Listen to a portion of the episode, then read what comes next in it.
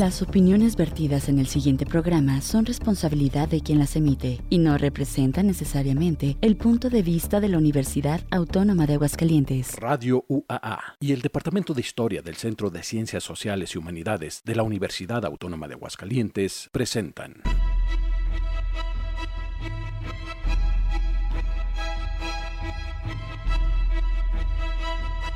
La terca memoria. Historias para contar.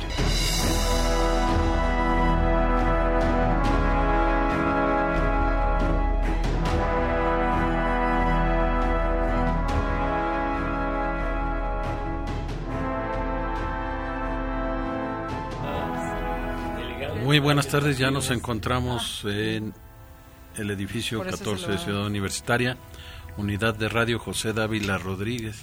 Desde que hay cámaras aquí como que ya no me hacen caso. No, al contrario, más caso te hacemos. sí, estamos muy, muy atentos a ti. Estamos en este que es el programa La Terca Memoria, Historias para Contar, producido por los departamentos de radio y televisión de la Dirección General de Difusión y Vinculación y el Departamento de Historia del Centro de Ciencias Sociales y Humanidades de la Universidad Autónoma de Aguascalientes.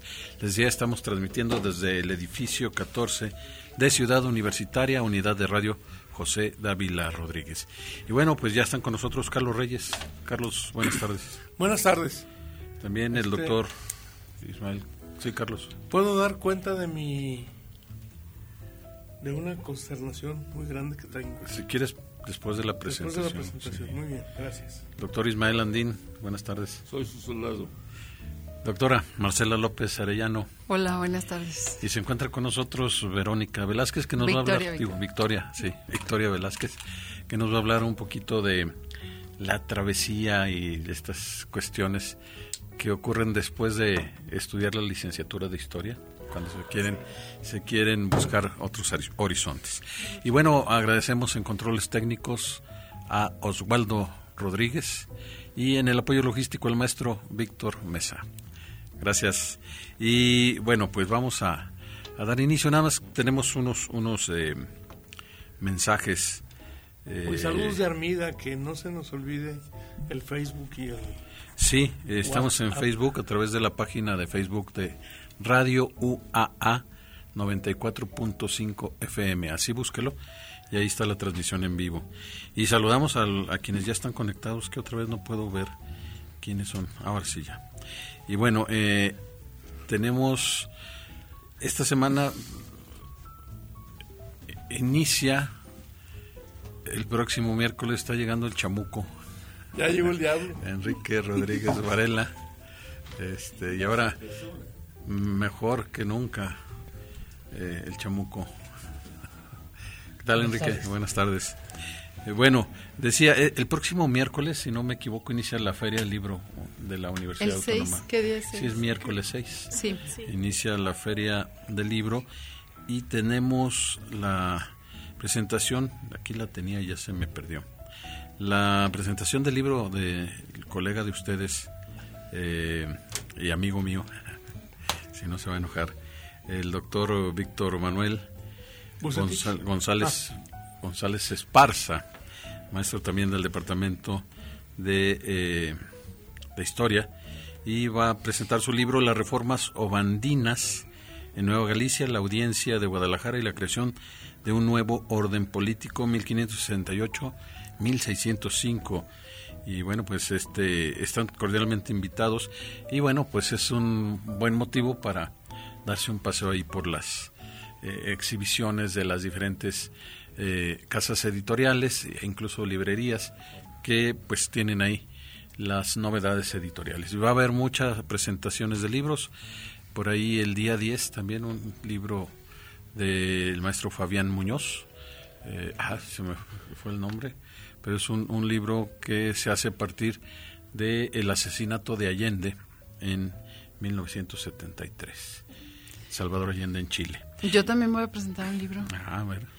El 9, el 9 que es sábado a las 4 de la tarde es el libro de eh, la doctora Lisette Romero y se llama Maternidades feministas y utopías posibles. Sí, yo participé en el comité tutorial de LIS Y, mm, y sale, la tesis es muy interesante y es el libro que pues vamos a presentar Gaby Ruiz Guillén y yo el 9, el 9 de, septiembre a las 4 de la tarde. Enrique, esperamos que próximamente presente algún libro. No, estaba esperando que me dijeras. Pues, Carlos Reyes, ¿vas a estar en alguna presentación seguramente? No. Ah, no, pues que ya estás jubilado. Sí, doctor. ¿Y eso qué? No, no, bueno. Aquí pues estoy, en Radio Universidad. Mi reino no es este mundo, tenemos... Ah, sí, Cementerio General se llama, cierto. Y es el 10 de septiembre a las 16.30. Muchas gracias, Víctor. Y bueno, pues ya que estamos en eso, pues el día eh, 9, el sábado 9 a las 7 de la noche, se presenta un gran grupo de pop rock, Los Chulitos. Digo, ahí toca mi hijo, entonces. Pues, a las 7 de la noche en el escenario de, eh, de la feria universitaria, que la feria universitaria eh, va a ser sábado 9 y domingo 10. En el gran escenario, pues ahí va a haber una serie de presentaciones y espectáculos. Salió el peine finalmente. No, no, no, no. Pues sí, sí, digo. Ya, ya, ya arrancados. ¿Qué horas empieza el programa, pues? Ya vamos a empezar. Ah. ya, ya, ya estamos empezando. No, no, no, no. Ya estamos con, eh, ya vamos a iniciar. Y bueno, pues precisamente eh, decíamos cómo son las... Eh, ahora la, la gente se... Los muchachos cuando egresan, digo, yo hablo cuando egresábamos nosotros, pues no había como mucho interés en seguir estudiando. Ahora, ¿qué es lo que motiva a una persona a continuar sus estudios? a buscar otros otros derroteros. Bueno, primero que nada, vamos a hacer lo que hicimos. Tú, tú estuviste ya en algún programa, ¿no? Sí, sobre todo para cuando hice mi, mi, tesis, que vine a, me invitaron a platicar de la tesis. Y también en otras ocasiones de cuando fueron las jornadas de historia como estudiante.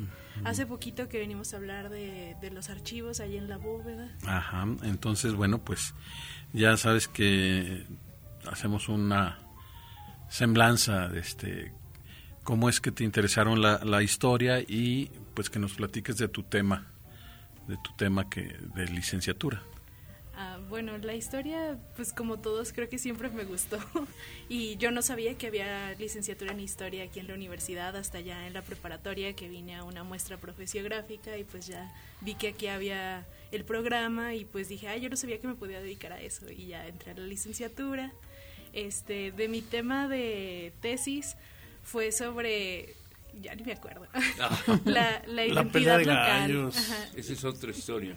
La identidad local de Aguascalientes a partir de la canción de la pelea de gallos y el mural de la feria eh, de Aguascalientes ahí en el Palacio de Gobierno. Eh, con la pues la particularidad de que los dos fueron hechos por artistas chilenos. Entonces, me acuerdo mucho que cuando hice mi propuesta de tesis, aquí el, el maestro Enrique Rodríguez Varela fue el encargado del taller de investigación. Y yo le decía, no sé de qué lo quiero hacer, si de el mural o de la canción. Y me dijo, ¿y por qué no encuentras una forma de hacerlo de los dos? Y ya fue como di con mi tema. Muy bien. Y, y bueno, después de esto, ¿qué, ¿qué te motiva a seguir estudiando?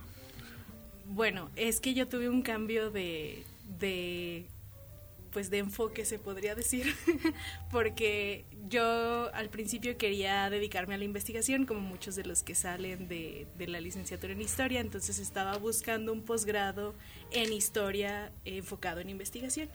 Y después, este, pues mi interés por los archivos y la vida me llevó ahí a la bóveda, a querer seguirme capacitando más en archivos y empecé a estudiar una segunda licenciatura y luego dije, bueno, debe de haber maestrías de esto en archivística y gestión documental. ¿En dónde? En la UNAM. En, ¿En línea. Sí. Ajá. ¿Y ya la terminaste? No, voy a la mitad. Estoy haciendo maestría y licenciatura a la vez. Mario, cuando los muchachos, mis no, alumnos... se llama Victoria.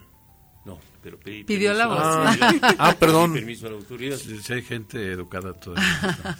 cuando, cuando, cuando ustedes eh, piensan y se asoman al, al posgrado, les pregunto yo siempre a los muchachos que yo hace solo, ¿qué quieres?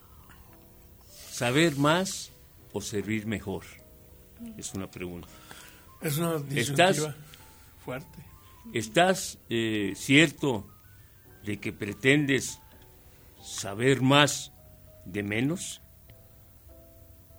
Lo mismo se la repito a usted. Pues yo creo que es saber más para servir mejor. No sé. Este. Está bien, está bien, eso es lo que yo espero. Eran claro, dos preguntas y las juntó Claro. en una sola respuesta. Claro. Eh, en, en mi caso, yo había conocido algo de archivos por la licenciatura, nos dieron una clase optativa y yo ya traía como el gusanito de, de los archivos, pero no fue sino hasta que ya me empecé a, a enfocar más ya como un trabajo y que tuvimos que hacer investigación y capacitaciones y todo para los catálogos de la bóveda, que dije, bueno, pues a mí, si, si esto me gusta a mí, ¿para qué busco en otro lado? Mejor un posgrado en esto para poder seguir avanzando con todo lo que hacemos ahí. Pero el camino es a saber más de menos. Ujú, sí, claro. No, sí, e- es, indudable que yo sabía menos. Especialidad. sí. Pues sí, esa es la normalmente cuando uno se especializa en algo, pues eh, el campo se reduce. Pero al, al mismo tiempo eso abre más la visión Claro. del Y entorno. los instrumentos y los... Bueno, yo aquí sí les quiero comentar que mm, en la bóveda Jesús Contreras de aquí de la universidad están, bueno, está, está Victoria, está también otro licenciado en historia que se llama Carlos Carmona. Y él cuando entró, como no había tenido tema de archivos, mm, se inscribió en un diplomado de archivística en Chile también, hablando de chilenos. Se inscribió en Chile y terminó su diplomado. Y luego Jorge Cardona, que también salió de aquí de, de historia y estaba en, en el archivo. Juntos, ¿verdad? Juntos Sí. entraron a la... Entramos él y yo juntos primero. Entraron Jorge Cardona y Victoria juntos a la licenciatura en México. Y pues ahí estaban, en las tardes tenían que hacer tareas porque todo era por plataforma. Luego Jorge, bueno, ya no está en la bóveda. Pero yo creo que un reto que, que ahorita eh, tenemos quienes estamos en los archivos es que no podemos como jugar a nomás estar ahí sentados haciendo como fichitas de los papelitos. Tenemos que entender como muchas cosas alrededor de los archivos, ¿no? Yo creo que es algo que vivo. me han contagiado también ellos, digo, yo no estoy en ninguna maestría, pero mm, cuando estaban estudiando su, su licenciatura y yo les preguntaba, ¿en qué materia van? en archivos personales. Pásenme material porque tenemos que tener todo este tema de los archivos personales.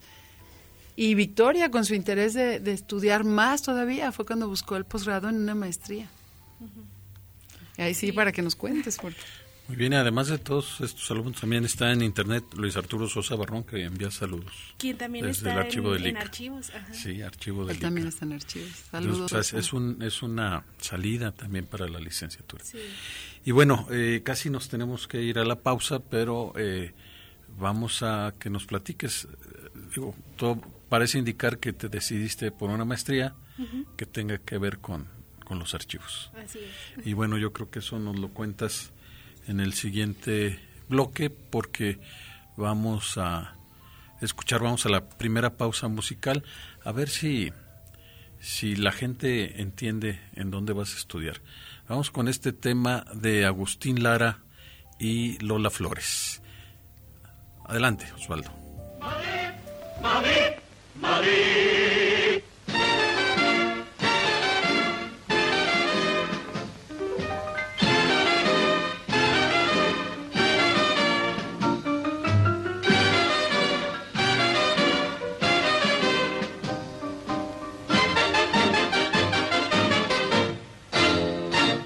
Cuando llegues a Madrid, morena mía, voy a ser emperatriz de lavapiés y alfombrarte con claveles la gran vía y a bañarte con vinillo de Jerez.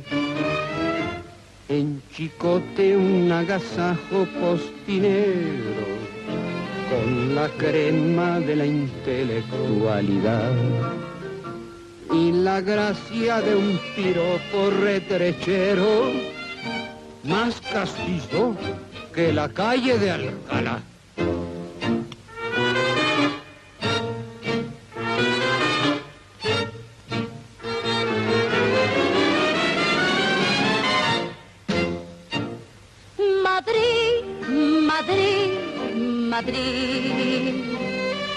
Pedazo de la España en que nací. Por algo te hizo Dios la cuna del requiebro y el chotín. Madrid, Madrid, Madrid. En México se piensa mucho en ti por el sabor que tienen tus verbenas, por tantas cosas buenas que soñamos desde aquí. Y vas a ver lo que es de la fina y armar la tremolina cuando llegues a Madrid.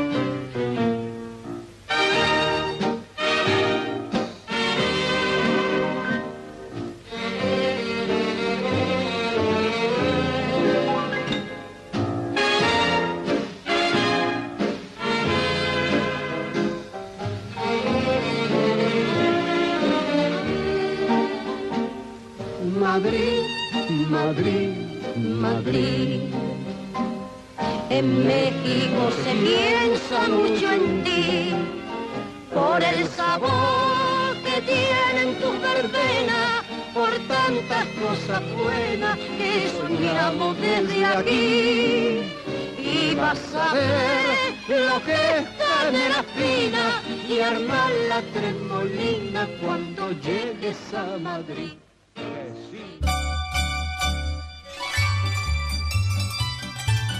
El día a día en la historia, la historia. Con el cronista Carlos Reyes Agüe.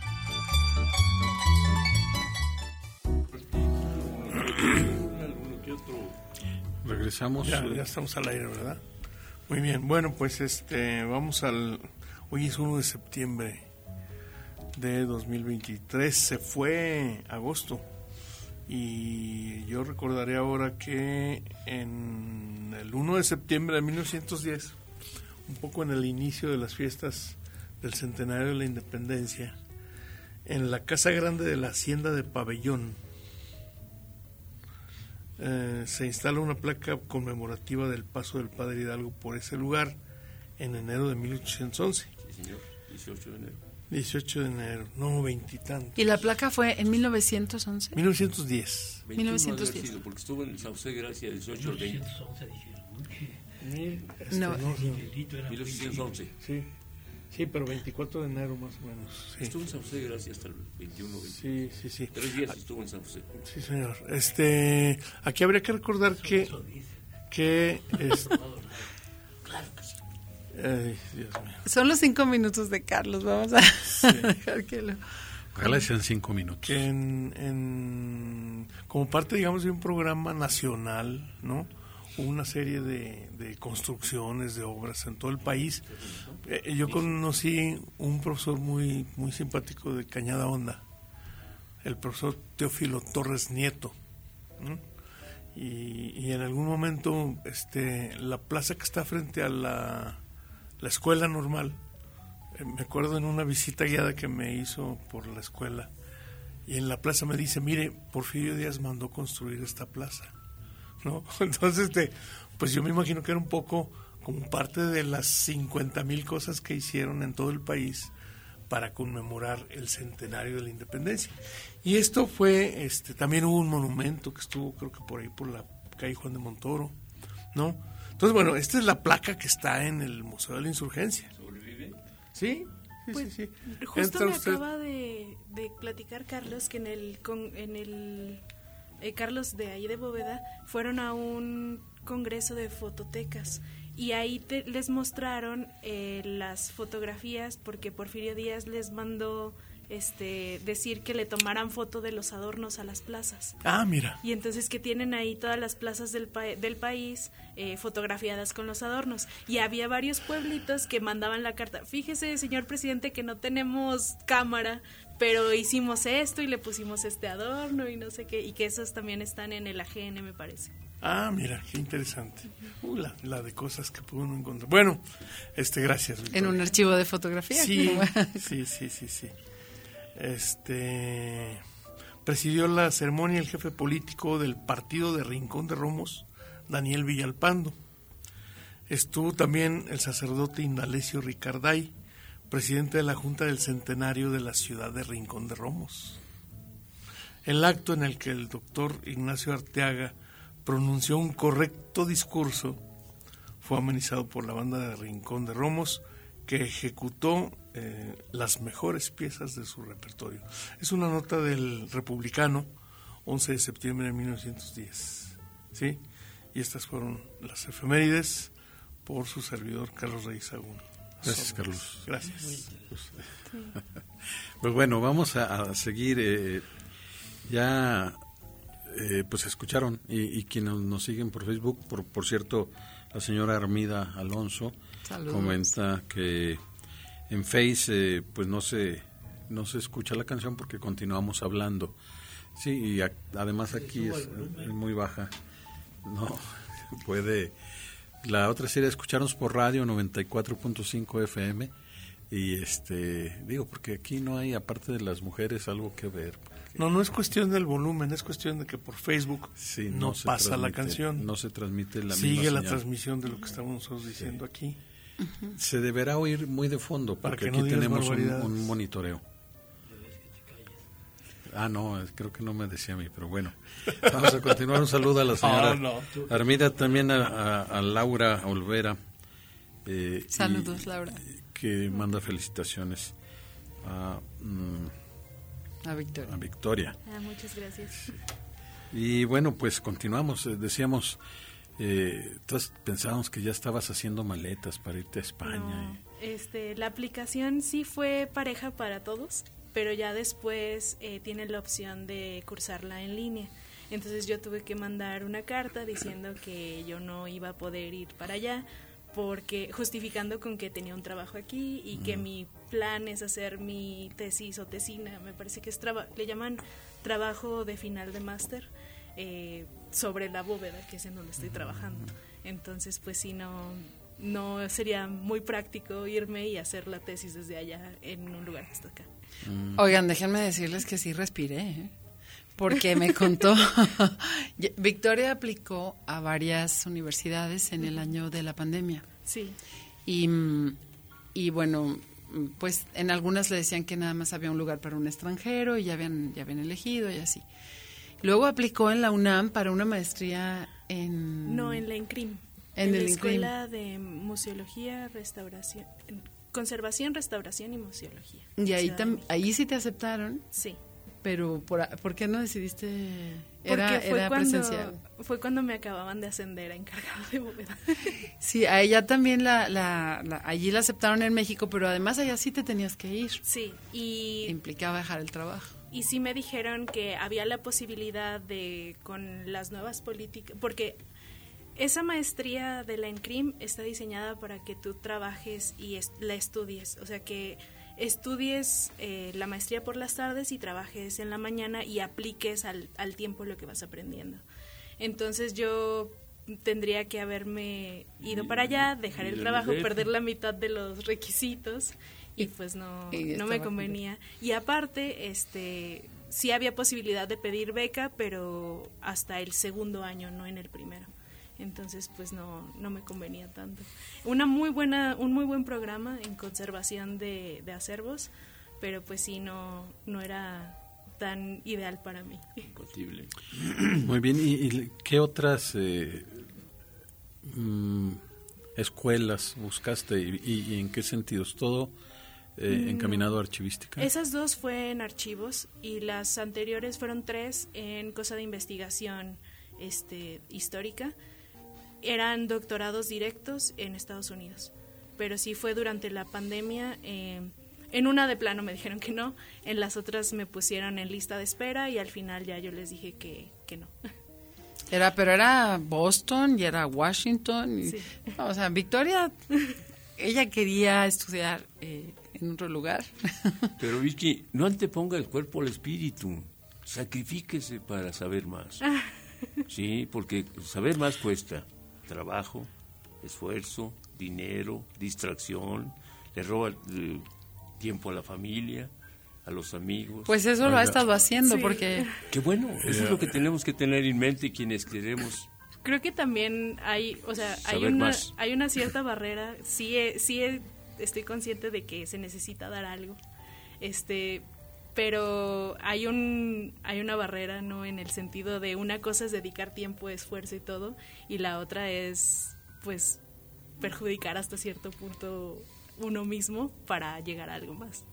En este caso, pues sí era era un trabajo que no, o sea, yo no tenía una beca para estar allá. Es una beca de matrícula, no de intercambio. Entonces sí, que ya de por sí eso me hace mucho favor.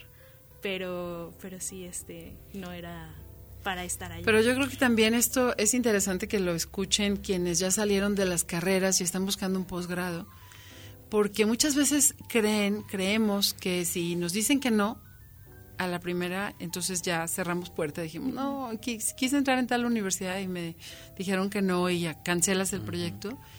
Y en el caso de Victoria, eh, pues aplicó en varias, como, como ha contado, y realmente esta en la que en la que va a entrar ahora por internet, mm, pues la, la verdad yo creo que aquí ya tenías mucho más claro qué querías hacer y además consiguió una beca para que nos cuente, ¿no? Sí, y bueno, y además qué más sacrificio que perder las noches. Que estar estudiando toda la Pues, noche. eh, Todos van a estar dormidos. Supongo que vas a tener que cambiar tus horarios, no sé, Sí. acostarte a las 8 de la noche, Sí. levantarte a las 2 de la Ese mañana. es el plan. Sí, entonces no va a haber pa- pachangas tampoco, nada de eso. Pues bueno. Y, y bueno, también, o sea, es, es una, no es nada más subir un trabajo y ya, o sea, es una, es un posgrado, es, yo sé que es demandante, yo sé que hay cosas que se tienen que hacer y no, o sea, sí, la diferencia es no voy a vivir allá el periodo del posgrado, pero pues sí, no es, no, incluso las personas que se van para allá no es nada más por viajar, es Sí, claro, precisamente dedicado al Bueno, algunas sí. Bueno, imagino que la mayoría no. Bueno.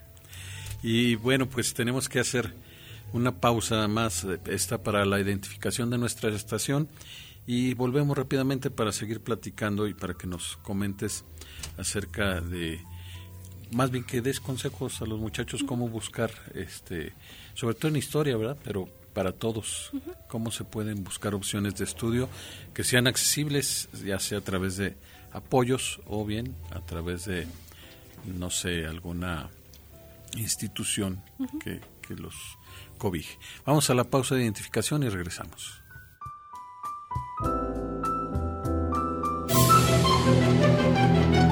La terca memoria. En un momento regresamos con más historias para contar.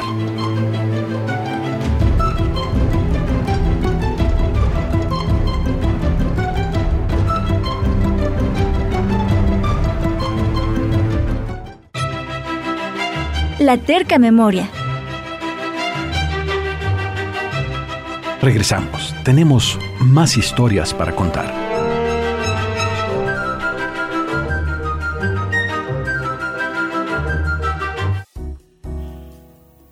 Regresamos eh, y la pregunta quedó ahí, este, ¿cómo buscar? Eh, ¿Ya tienes tu idea? ¿Quieres un, un- un, eh, posgrado en, en archivos? ¿Y luego qué tienes que hacer? ¿Qué hiciste? Pues la verdad fue un poco... Bueno, imagino que si alguien tiene ya la noción, pues puede buscar simplemente en internet posgrados en esto. Pero en mi caso fue porque estábamos haciendo un proyecto de eh, la separación del fondo de Carmen Elizondo y empecé a encontrar bibliografía sobre archivos personales y archivos en Argentina, que fue donde eh, tomamos un curso muy interesante, pero mucho venía de España y mucho eran tesis de maestría y doctorado de la Complutense de Madrid. Entonces, este fue cuando dije, ah, entonces ahí fue donde yo supe que existía esta maestría, leyendo una tesis de esa maestría. Entonces dije, ay, pues a lo mejor sigue estando eh, vigente el programa o algo así, y fue cuando me metí a la página de la Complutense a buscar este programa, ver qué materias había, eh, cómo era el proceso de, admisión, qué se tenía que hacer, y así fue como conocí eh, este programa. Pero imagino que si ya tienen pensado un, un área en específico, eh, las universidades por lo general tienen sus programas subidos en internet. Entonces, pueden hacerlo de incluso si piensan yo quiero estudiar en tal universidad no sé por una x o y razón entrar a sus programas de posgrado para ver qué posgrados hay en la materia que les interesa ¿Y el programa en sí cómo, cómo se llama? se llama máster universitario en gestión de la documentación bibliotecas y archivos eh, primero es general todos juntos y luego te especializas en bibliotecas o en archivos y yo elegí archivos ¿Y ya tienes estructurado tu trabajo? Eh, bueno, tengo una propuesta, pero no. Eh, nos dijeron que no hiciéramos algo muy este, rígido, ah. porque precisamente parte del plan de estudios es que se va a modificar después de la primera parte, que es general. Mm, bueno, y en este caso eh, vas a estar muy limitada. ¿Cuánto crees que te va a absorber el, trabajo? Pues imagino que las otras ocho horas que no estoy trabajando. no, pero espérense, entra a la universidad a las ocho. Y aquí, este, yo creo que sufre un poco conmigo porque todos los días estoy sobre, oye, esto ya era esto, ya era el documento, ya era Entonces va a tener que tomarse cuatro cafés. Sí, porque bueno. Antes de las ocho de la mañana. Cuando viaja la gente se habla, aunque Carlos dice que no es verdad, del jet lag ¿no? El tiempo de adaptación para los nuevos horarios. Yo creo que va a ser muy complicado para adaptarte a, estar Fíjate, yo, yo aquí quisiera introducir otro tema, además de la... De, yo, yo creo que va a ser muy difícil para Victoria porque son todas las noches, pero eh, la, en Aguascalientes la formación en archivística es, es escasa, es decir, de repente hay diplomados o algunos cursos sueltos, pero no hay eh, un espacio específico que forme en archivística. La maestra Aurora, que fue la directora del archivo de la universidad, ella sí estaba formada en archivística, venía de México. Y luego Lizzie Buchanan, eh, que también fue directora del archivo del Estado, ella se fue a, Argentina a estudiar archivística. Han pasado 30 años y realmente son pocas las universidades en el país que tienen esa, esa formación y que además, pues ahorita con la ley de archivos, pues los archivos tienen que tener gente con formación, ¿verdad? Entonces yo creo que una de las partes más interesantes de que Victoria vaya a estudiar eso, pues es que vas a ser de las pocas personas formadas en archivística que, que habrá en Aguascalientes, porque lo que decía el doctor de que cada vez los estudios son más especializados, es que hace falta. En medicina no sé, porque yo sé que hay doctores que son del pulmón izquierdo y del brazo derecho, pero en el caso de aquí la archivística, yo sí quisiera decirle que hace falta así personas como lo que va a estudiar Victoria. Tiene, tiene su beneficio, pero también tiene su riesgo. O sea, el beneficio es, que... ¿Cómo? ¿Qué es usted de Andrés Reyes? ¿Cómo? ¿Qué es usted de Andrés Reyes? Amigo. un modesto soldado tiene su beneficio, decía, pero también tiene su riesgo. O sea, tiene su beneficio que van a parir conocimiento, a difundir conocimiento, a multiplicar habilidades y destrezas. Pero cuidado con, que se concentren en eh, temas y áreas que no aterricen soluciones no, sí, sí lo van a hacer. Y, hay gente aquí que se formó en otros lugares y que ha hecho mucho bien en los archivos del Estado pero lo que estoy diciendo es que se han formado en otros lugares. Igual Victoria va a tener que formarse en otro lugar, ¿no? Sería interesante pensar en una licenciatura en archivística. Sí, en Aguascalientes, sí, ¿no? Que más adelante fuera Victoria la que tomara la, la batuta, ¿no? Yo, deje, yo creo deje termino la maestría y luego ya ah, hablamos. Una cosa que es muy interesante es que Victoria consiguió una beca y tuvo que ver la Universidad Autónoma de Aguascalientes para su beca. Y eso también es muy padre para los alumnos. A ver, pues platícanos de esa, situación. Esa, beca la da la Asociación Universitaria Iberoamericana de Posgrado, AWIP. Para quien esté escuchando, no la dan solo para archivos, no la dan solo para la Complutense de, de Madrid. Esta asociación es una ONG reconocida por la UNESCO que inició en 1987 y su objetivo es fomentar el desarrollo de estudios de posgrado en Iberoamérica. Entonces tienen universidades asociadas a esta asociación, eh, valga la redundancia, en varios eh, países de Iberoamérica. La mayoría de las universidades asociadas están en España, pero México tiene 35 universidades asociadas. En total, en, el, en Iberoamérica son 248. En México hay 37, entre las que 35, perdón, entre las que está la universidad. ¿Cómo se llama la asociación? Asociación Universitaria Iberoamericana de Posgrado. AUIP. La famosa red AUIP. ¿Cómo se llama? Es la, la red? Y Universitaria. Es Entonces, ¿tú- tú solicitaste tu beca? primero. Sí, No yo, la, atención. yo la solicité a través de la Complutense. Una vez que me aceptaron en la maestría, eh, a- se abrió la convocatoria de las becas para la UIP específico para la Complutense, porque hay para la de Salamanca y la de eh, Alcalá. Alcalá de Henares y varias, varias universidades. Deberías de acercarte a- a- al maestro Otto Granados. Él, él es eh, presidente Organización Iberoamericana para la Educación Ah. y, y es, es miembro de la Junta de Gobierno del Instituto José Gaos allá en España, en Madrid. Oh, wow. Entonces también dan becas y eso. Sí. Yo creo que te podría echar una mano. Ah, muchas gracias. Eh, ahora sí que esta asociación eh, propone un cierto número de becas de matrícula para un número de estudiantes. En la convocatoria que yo respondí eran 15 becas, 5 del 100% y 10 del 50% de la matrícula. Eh, esa es ya compitiendo con todos los que los aspirantes latinoamericanos este, de la universidad eh, porque cada universidad saca su propia convocatoria. Este, yo la solicité adentro de, de la plataforma de la Complutense y uno de los requisitos es que la mínimo en la Complutense, no sé si en otras, pero imagino que si las da la UIP ha de ser parecido, eh, es que la universidad en donde se obtuvo el grado de licenciatura esté asociada a la UIP para poder acceder a, a- para poder concursar por la beca. Entonces el hecho de que la universidad esté asociada a esta a esta organización, pues a mí me permitió poder aplicar para la beca. ¿Y, y cómo te enteraste? Es decir, para los, eh, los muchachos que estén escuchando, ¿cómo supiste, por ejemplo, que, que la universidad estaba afiliada a esta organización? En la página de la UIP tienen la lista de universidades afiliadas y ahí está la Autónoma de Aguascalientes. Ok.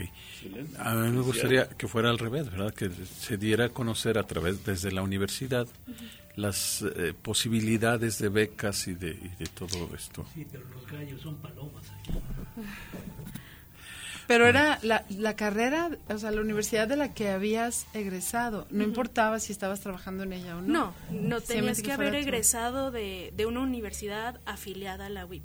Y la autónoma lo está, entonces como yo egresé de historia de aquí, pude acceder, bueno, pude concursar por la beca. ¿Y cómo se, se hace el trámite? Ya una vez que viste que sí estaba, ¿qué hiciste? por pura plataforma.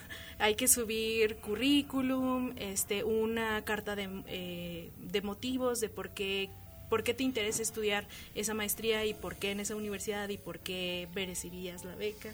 Este, también mm, las, el título de, De pregrado, ajá, calificaciones, eh, también tuve que entregar una carta, pero bueno, eso fue para la aplicación porque incluso antes de que te acepten son muchos documentos. Entonces se suben mediante la plataforma y luego ya que me aceptaron me pedían verificar que fueran originales. Entonces una forma era ir a Madrid a llevarlos, pero este la otra fue mandarlos mediante eh, un sistema de verificación de la embajada de, del consulado de España en Guadalajara. Entonces tuve que ir a- al consulado con mis documentos con apostilla de la Haya y ahí un, un perito verificó que la copia era igual al original que yo llevaba y ellos lo mandaron mediante su sistema consular. Apostilla de la Haya. ¿Qué es eso? Es una certificación que se hace, es diplomática. Y ¿Pero por qué de la Haya? porque se hizo un congreso, una, se firmó un tratado en La Haya donde decían que los países iban a reconocer esa, esa certificación como válido, como validación diplomática. Entonces, esa se tramita, se para, para quien no sepa, se tramita en Palacio de Gobierno, en, en la Secretaría de Gobernación. eh, hay un cobro. ¿En México?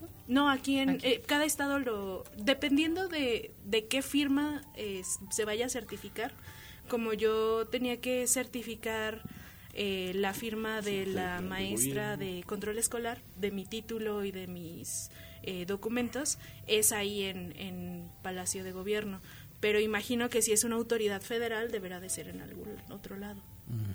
Cuando te preguntaba... ¿Por qué, de Tuxtla? ¿Por qué Ayutla? ¿Hay otro? A ver, este, A ver, yo creo que todo lo que has, has dicho, lo que estás haciendo ahorita para cursar esta maestría en, en la Complutense de Madrid y todo, cómo le hiciste, en qué área laboral, etcétera. Y poco no, hemos hablado, te hemos preguntado eh, qué pasó antes de eso, ¿no? Nada más dijiste, bueno, es que está, estoy trabajando en la bóveda, pero de saliendo de la carrera, este, fuiste también, este, Becaria. becaria en el área de educación, Sí, ¿sí? y no sé qué, también hiciste un viaje por Europa, sí. este, todo eso, Por- porque yo lo, lo que proponía desde el otro día era eh, egresados, opciones laborales y de posgrado. Y ahorita hemos hablado de puros, del puro posgrado, ¿no? Pero porque salen los muchachos y luego se desesperan porque no encuentran trabajo, lo quieren encontrar así al siguiente mes, ¿no? el, ca- está el caso de este Trancoso, el, el caricaturista, el que hace cómics, ¿sí? que, que ya está muy decepcionado en la carrera porque pues no tiene trabajo, ¿no? Dice, bueno, yo ya me formé en historia, pero pues nadie me da trabajo, ¿no? Y está desesperado y está y así les pasa a muchos. Otro está trabajando en, en, en el área administrativa de, de Walmart y así, ¿no? Pero porque se desesperan a la primera, entonces ya le entran a lo que les caiga, ¿no? Pero sí hay opciones de trabajo, ¿no? Sí, bueno, yo... Y creo que donde más las han encontrado es en, en los archivos, el archivo histórico, el archivo El ICA. del ICA, etcétera, pero también en, en- en la docencia a nivel eh, y Preparatoria, sí, claro. Pero de pronto así como que ya quieren. Bueno, yo no tuve tanta experiencia en docencia.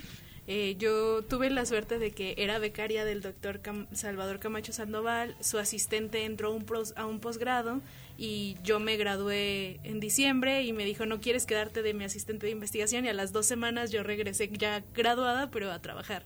Entonces, hasta cierto punto fue como coincidencia de que yo egresaba, el, el anterior asistente entraba a un doctorado y pues quedé yo, ¿no? Estuve trabajando con él mm, año y medio, me parece, y bueno, para mí fue muy, muy padre porque fue la primera vez que yo estaba trabajando como investigadora. Asistente de investigación, pero estaba haciendo ya el trabajo y, y todo. Había sido becaria antes, pero ya ahora sí yo tenía como más responsabilidades. Después de eso, eh, terminó el proyecto del doctor Camacho y yo, pues ahora sí que a, punta de becas, porque entré a un programa de eh, intercambio de asistentes de idiomas. Yo durante la licenciatura estudié francés aquí en la universidad, entonces este ese programa era para hacer intercambio de personas de México que vayan a enseñar francés en prepas de, de Francia. Español. Eh, digo, sí, español, perdón. Y personas de Francia que vienen a, a enseñar francés, Francés. aquí. Entonces quedé seleccionada allá. Este, me mandaron a la ciudad de Niza, en el Mediterráneo, muy a gusto, una ciudad muy padre. Y tuve, ahora sí que la oportunidad, porque era, era un trabajo de 12 horas a la semana. Entonces esa era muy, muy Light. ligero. Light. Y, y yo estuve en dos escuelas, uno era en el centro de Niza y otra era en... Bueno, Niza es una ciudad que está en la costa, pero tiene como dos montañitas que la rodean. Entonces yo tenía una preparatoria en el centro de Niza y otra ya más hacia la montaña, entonces me tenía que ir en tren. Y yo gestioné que trabajara un día, dos días en cada lado, entonces me quedaban libres los viernes y aproveché para viajar todo lo que pude. Pues muy bien. Mario, lo que nos está demostrando Vicky y Marcela, Tenemos que hacer eh, nuestra última pausa musical. Regresamos con su pregunta. Bien. Vamos, seguimos en España. Escuchemos a Ana Belén y Víctor Manuel con La Puerta de Alcalá. Ay, Ah. Aquí está.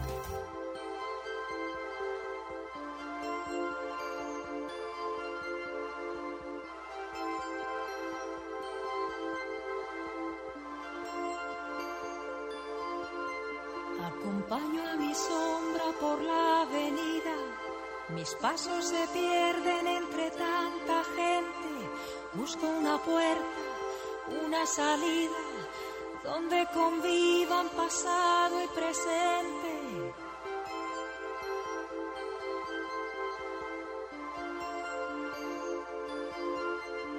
De pronto me paro, alguien me observa, levanto la vista y me encuentro con ella. Y ahí está, ahí está. Ahí está, ahí está viendo pasar el tiempo, la puerta de Alcalá.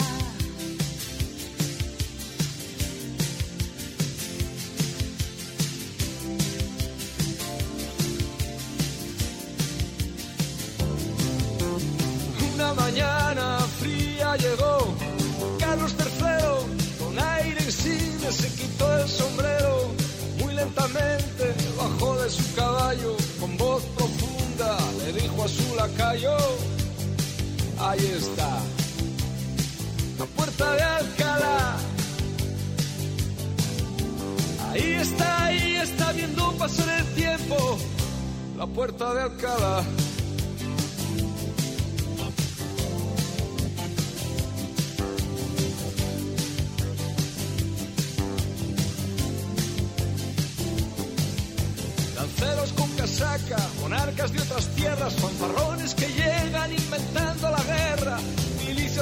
resisten bajo el no pasarán, y el sueño eterno como viene se va, y ahí está, ahí está, la puerta de Alcalá. Ahí está, ahí está viendo pasar el tiempo, la puerta de Alcalá.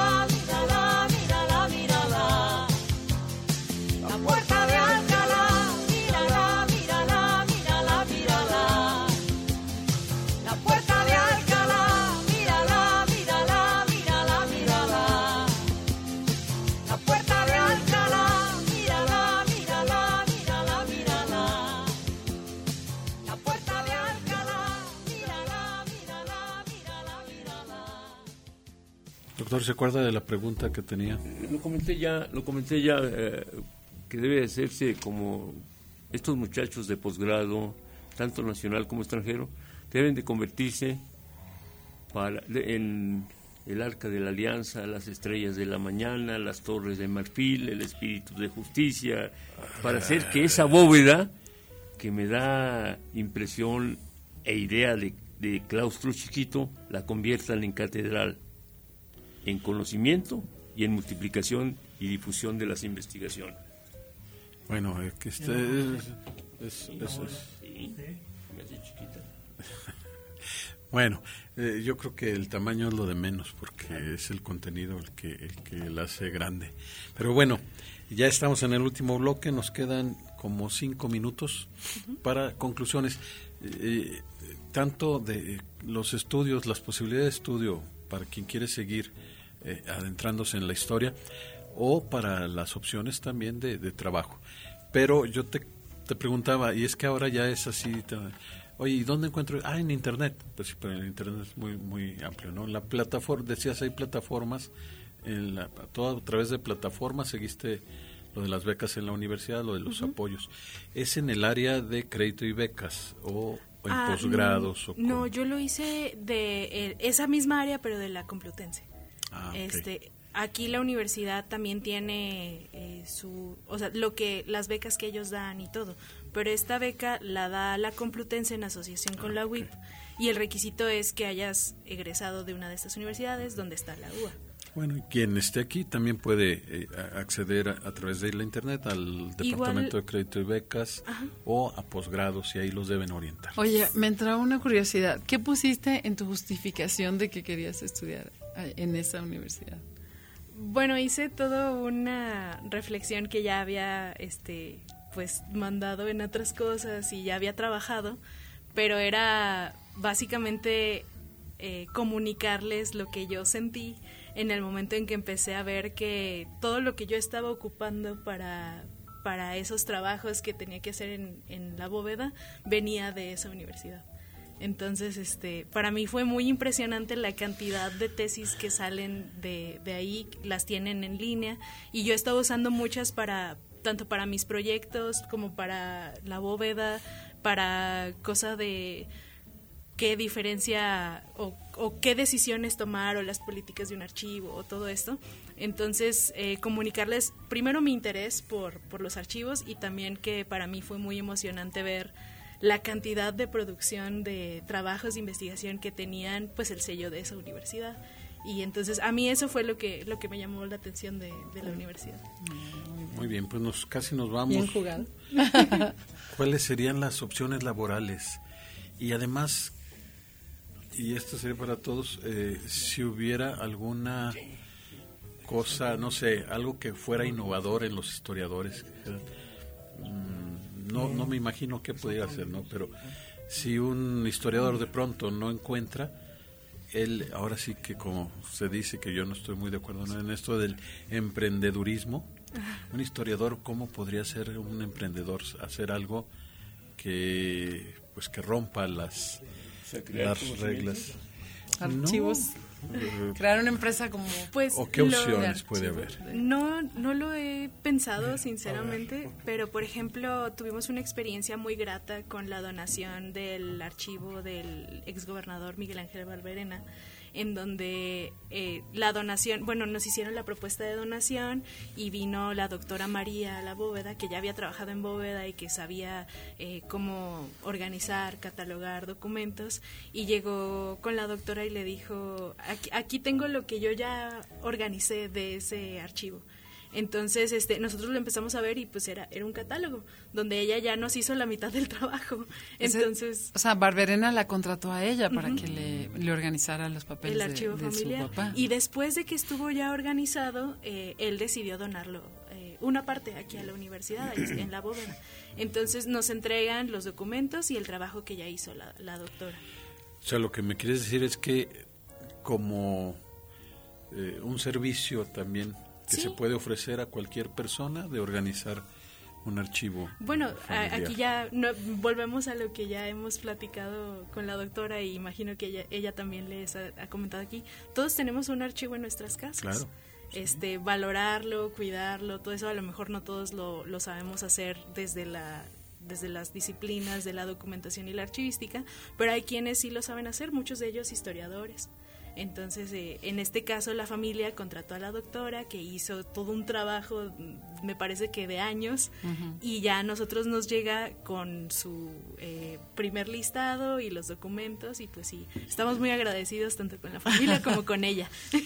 Bueno, pues lamentablemente se acabó el tiempo, solo nos resta una reflexión final de cada uno de ustedes. Carlos Reyes. No, bueno, pues que como que está haciendo, habiendo cierta, me encantaría decir que auge de archivos, eh, desgraciadamente no es así, pero sí hay un, hay un movimiento favorable en, en torno a los archivos que hay que aprovechar, hay que invitar a la gente que tenga documentos antiguos, que tenga fotografías antiguas, no las tiren a la basura, por favor. Eh, hay instituciones, la universidad, el ICA, este, dispuestos a recibir archivos en donación para conservarlos, ¿no? Sobre todo aquellas personas que de pronto tuvieron alguna alguna función social, comunitaria, este, pues eso, eso ya como que nos pertenece a todos, ¿no? Y felicidades, Victoria. Muchas gracias. Muy bien, Enrique. Enrique. No, pues nada más felicitar a, Victoria porque lo que está haciendo, lo que ha hecho y lo que está haciendo, pues es de, beneficio para la, para la universidad, para la comunidad de la universidad, ¿verdad? Y para los historiadores, sobre todo. Muy bien. Muchas gracias. Doctor. Yo sigo pidiendo muchas victorias, muchas Marcelas, que se multipliquen porque es la única forma de confirmar la obligación que tenemos como ciudadanos y como comunidad universitaria de hacer memoria. Muy bien, doctora. No, pues gracias, gracias a, Victoria porque también con todo ese empuje y ese entusiasmo que tiene por seguir aprendiendo nos, nos contagia a todos. Finalmente, rápidamente, Victoria, cinco minutos, digo cinco minutos, cinco segundos.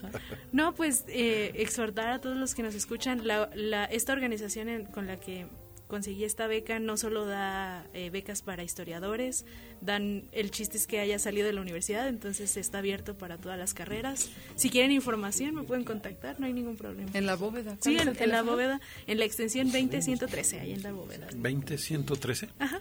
Bueno, ahí está. Pues muchísimas gracias, gracias a Oswaldo Rodríguez en controles técnicos, a Víctor Mesa en el apoyo logístico, pero gracias sobre todo a usted por escucharnos, por permitirnos llegar a sus oídos a través de cualquiera de los medios que hoy existen para el efecto. Nos encontramos aquí la próxima semana.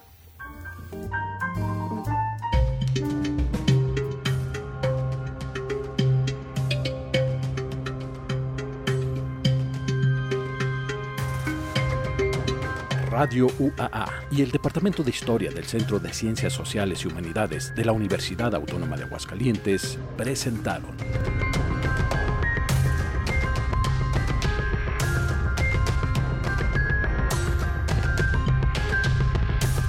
La terca memoria.